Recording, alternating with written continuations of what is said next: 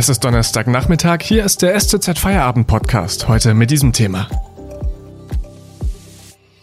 Die Bundesliga geht wieder los, trotz Corona mit Zuschauern. Wie das funktionieren soll, erklärt unsere Sportredakteurin Christiane Repan.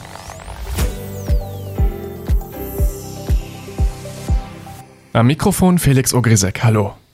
Am Freitag startet die Bundesliga wieder und schon am Samstag spielt der VfB gegen Freiburg vor Publikum. Rechtzeitig zum Bundesligastart haben die Länder eine einheitliche Lösung gefunden. Wie viele Zuschauer dürfen wann und wo unter welchen Umständen ins Stadion? Das weiß unsere Sportredakteurin Christiane Repan. Christiane, am Dienstag kam die gemeinsame Entscheidung der Länder, dass wieder Fans ins Fußballstadion dürfen. Wie sieht denn dieser Lösungsvorschlag in der Praxis aus? Mit dem Bundesliga-Auftakt am Wochenende beginnt jetzt erstmal eine Testphase, die sechs Wochen dauern soll. Dann dürfen endlich wieder Fans ins Stadion.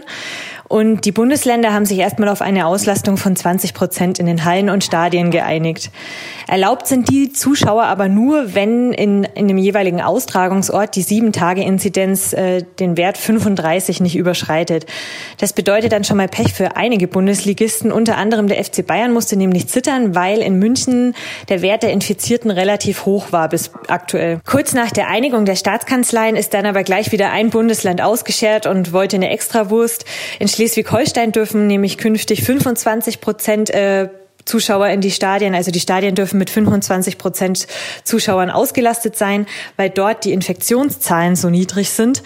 Ähm, davon werden dann äh, künftig Holstein Kiel und der VfB Lübeck profitieren. Die werden also ein bisschen mehr Zuschauereinnahmen haben. Und dass eine Entscheidung vor dem Start der Bundesliga getroffen werden soll, war klar. Aber wie sicher war es denn, dass es wieder Spiele vor Zuschauern geben soll? Das hat sich tatsächlich schon angedeutet. Ähm, die Besprechung der Staatskanzleien war ja für Dienstagnachmittag angesetzt, aber schon am Vormittag hat sich zum Beispiel Baden-Württembergs Ministerpräsident Winfried Ketschmann in einem Statement geäußert und hat die Vereine in die Pflicht genommen, so nach dem Motto, mit großer Macht kommt große Verantwortung. Und äh, auch sein Amtskollege Markus Söder aus Bayern hatte zuvor schon angedeutet, dass er seine strikte Haltung gegen ähm, Zuschauer in den Stadien erstmal ein bisschen aufweichen wird. Mhm. Vielen Dank, Christian. Christiane Repan. Wir machen gleich weiter. Vorher machen wir noch ein bisschen Werbung. Wenn Ihnen dieser Podcast gefällt, dann abonnieren Sie uns bitte auf Spotify oder iTunes. Wenn Sie die Stuttgarter Zeitung zusätzlich unterstützen wollen, geht das am besten mit einem STZ Plus Abo. Damit bekommen Sie Zugriff auf alle unsere digitalen Inhalte. Das Ganze gibt es vier Wochen lang kostenlos. Danach kostet es 9,90 Euro im Monat und ist monatlich kündbar. Vielen Dank für Ihre Unterstützung. Am Freitag startet die Bundesliga wieder und es soll Spiele vor Zuschauern geben. Dazu spreche ich mit unserer Sportredakteurin Christiane Repan. Wir haben eben schon davon gesprochen, dass Schleswig-Holstein zum Beispiel eine Extrawurst möchte, nämlich 25 Prozent der Zuschauer statt 20 Prozent. Wird es perspektivisch dann noch andere Ausscherer geben?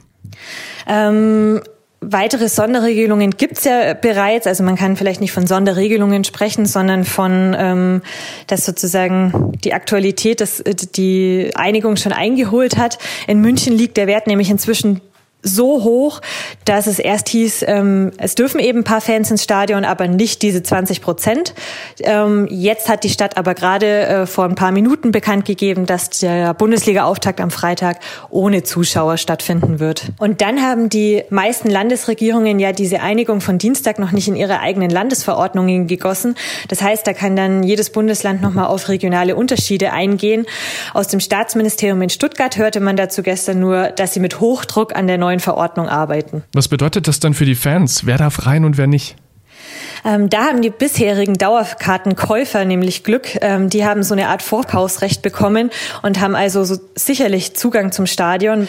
Das Problem liegt allerdings daran, dass in der Vorsaison beim VfB Stuttgart 30.000 Dauerkarten verkauft wurden und das sind natürlich deutlich mehr als die 20 Prozent. Das wären nämlich in Stuttgart 11.000 Zuschauer.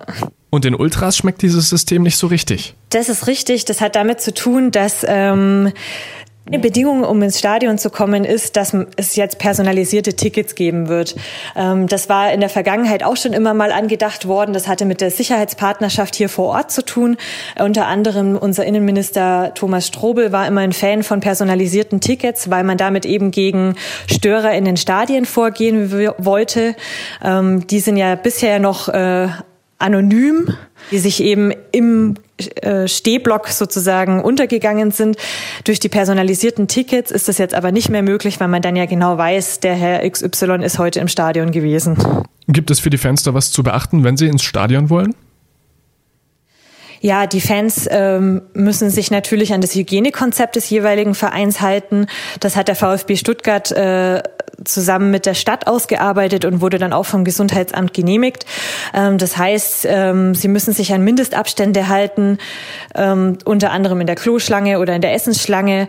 Ähm, es gibt, wird getrennte Eingänge geben und ähm, es wird auch kein Bier verkauft werden. Wichtig ist ja auch, dass diese Entscheidung nicht exklusiv für die Bundesliga getroffen wurde. Das stimmt. Da profitieren auch alle anderen Sportarten äh, davon. Bei uns in der Region sind es zum Beispiel Eishockey, Volleyball und Handball natürlich. Ähm, da kam auch schon so ein ganz, ganz kleines Aufatmen, weil ähm, die anderen Sportarten sind ja viel mehr von den Zuschauereinnahmen abhängig, als es der Fußball ist, der ja auch noch Geld aus den TV-Rechten bekommt.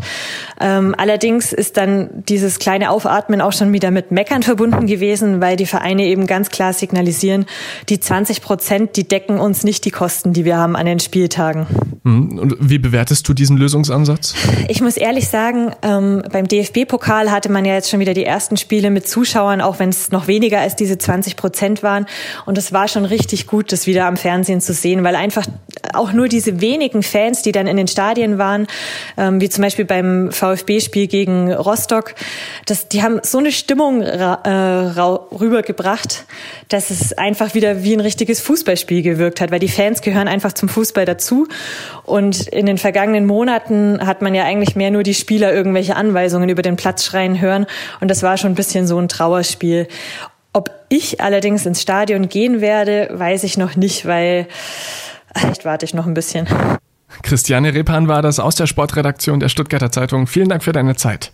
Das war's schon wieder mit dem STZ Feierabend. Wenn es Ihnen gefallen hat, dann sagen Sie es bitte gerne weiter und abonnieren Sie uns auf Spotify und iTunes. Wir hören uns wieder morgen am Freitag dann mit einer ganz besonderen Folge. Wir feiern 75 Jahre Stuttgarter Zeitung. Hören Sie rein, es wird sich lohnen. Bis dahin einen schönen Feierabend, bis morgen und tschüss.